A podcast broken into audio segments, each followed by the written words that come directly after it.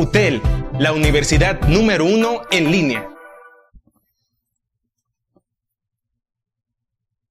Hola chicos, bienvenidos a estos audios de estudio. En este podcast seguiremos abordando el tema de los cambios o el tema del cambio. Dijimos que el cambio no era más que hacer las cosas o realizarlas de diferente manera a como las veníamos realizando. Prácticamente es algo coherente hasta, hasta cierto punto.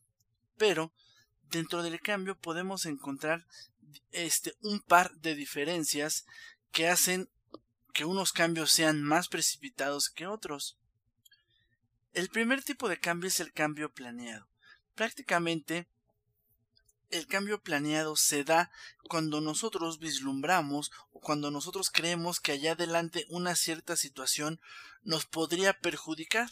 Por ende debemos de cambiar de una manera anticipada para que no nos dañe aquel factor, aquella situación o aquella fuerza de cambio que probablemente nos afecte en un futuro.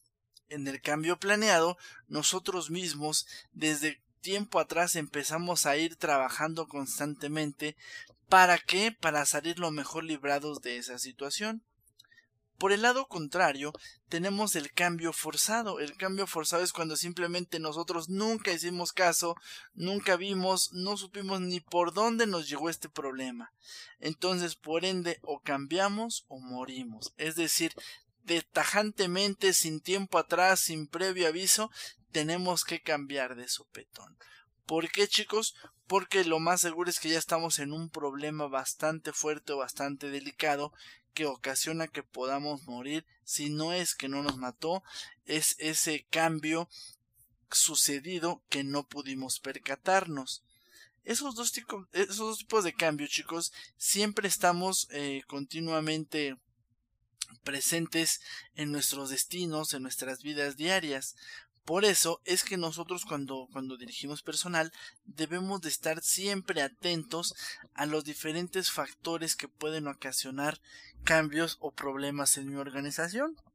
¿Para qué? Para que todos los cambios que nosotros tengamos sean cambios planeados, es decir, cambios que están propuestos por mí, cambios que yo ya percaté.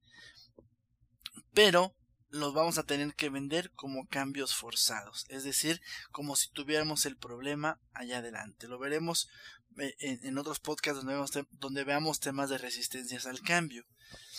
Cuando, chicos, cuando tenemos ya el cambio enfrente de nosotros, ya sea cambio planeado o cambio forzado, tenemos prácticamente alguna persona, algún líder, alguna situación o alguna persona que va a brillar ¿sale? Y que nos va a dirigir, que nos va a mostrar el rumbo que se va a echar el equipo a las espaldas.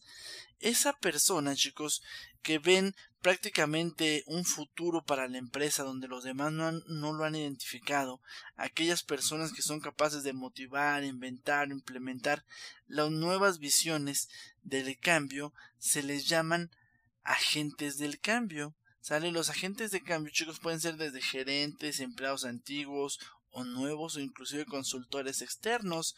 No importa toda aquella persona que vislumbre, que se dé cuenta, que dirija y que motiva y que trate de guiarnos hacia un nuevo camino, se les, se les denomina agente de cambio, chicos. ¿Sale?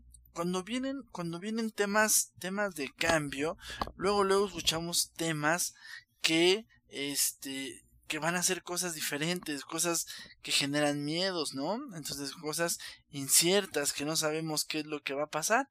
Y es que chicos, básicamente, cuando hablamos de temas de cambios, estamos hablando que nuestro ego es frágil, ¿sale? Y a menudo consideramos el cambio como algo amenazante. Inclusive, chicos, un estudio reciente demostró que cuando los individuos se enfrentan a datos que sugieren que necesitan un cambio, se aferran a cualquier información que pueda sugerir que todo está bien y que el cambio no es necesario.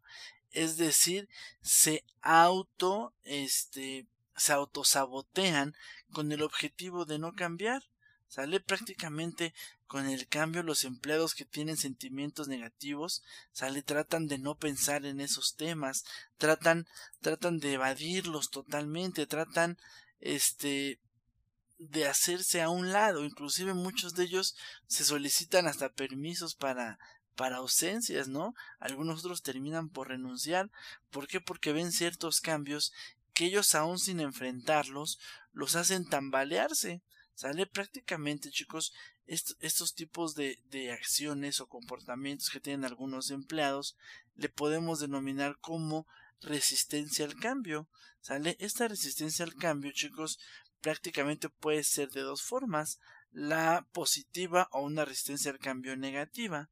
La resistencia al cambio, chicos, este, puede ser positiva si se conduce a una discusión y a un debate abierto.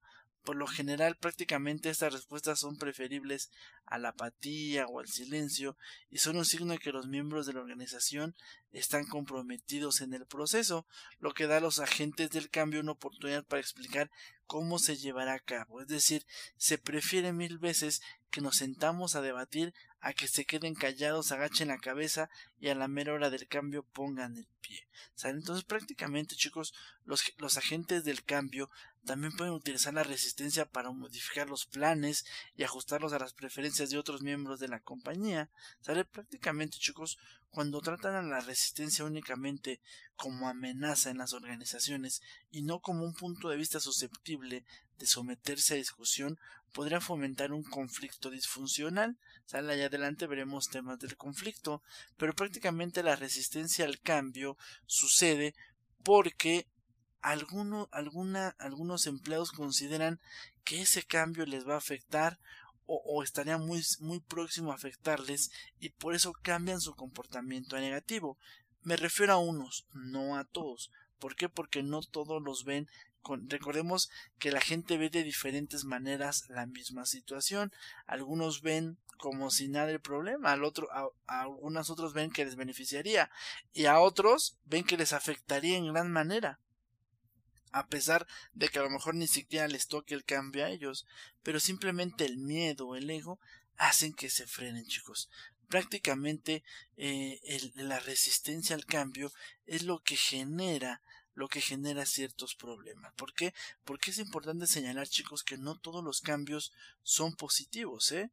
O sea, no todos los cambios siempre traen algo bueno para las organizaciones. Escuchaba un director general eh, de un banco muy conocido eh, a nivel Latinoamérica que le preguntaban, oye, ¿cómo ves el tema de la reforma financiera cuando estaba el, gobierno de Peña Nieto?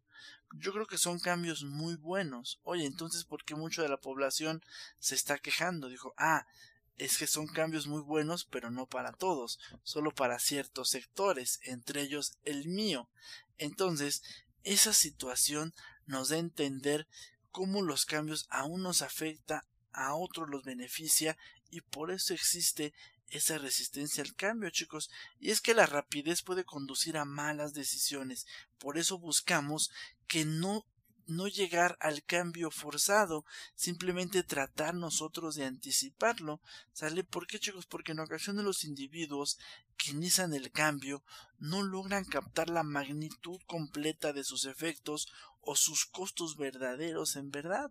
¿Sale? Es que un cambio radical o un cambio forzado, este prácticamente es riesgoso. ¿Sale? Inclusive algunas algunas organizaciones, chicos, pues han, han sucumbido, han colapsado por esta razón, chicos, porque los agentes de cambio deben de pensar en forma cuidadosa todas las implicaciones que puede repercutir tanto en costos financieros, en recursos humanos, en recursos materiales, en todos los aspectos, cómo va a cambiar mis clientes, cómo van a cambiar mis proveedores o cómo va a cambiar la situación. Yo no puedo hacer un cambio por hacer.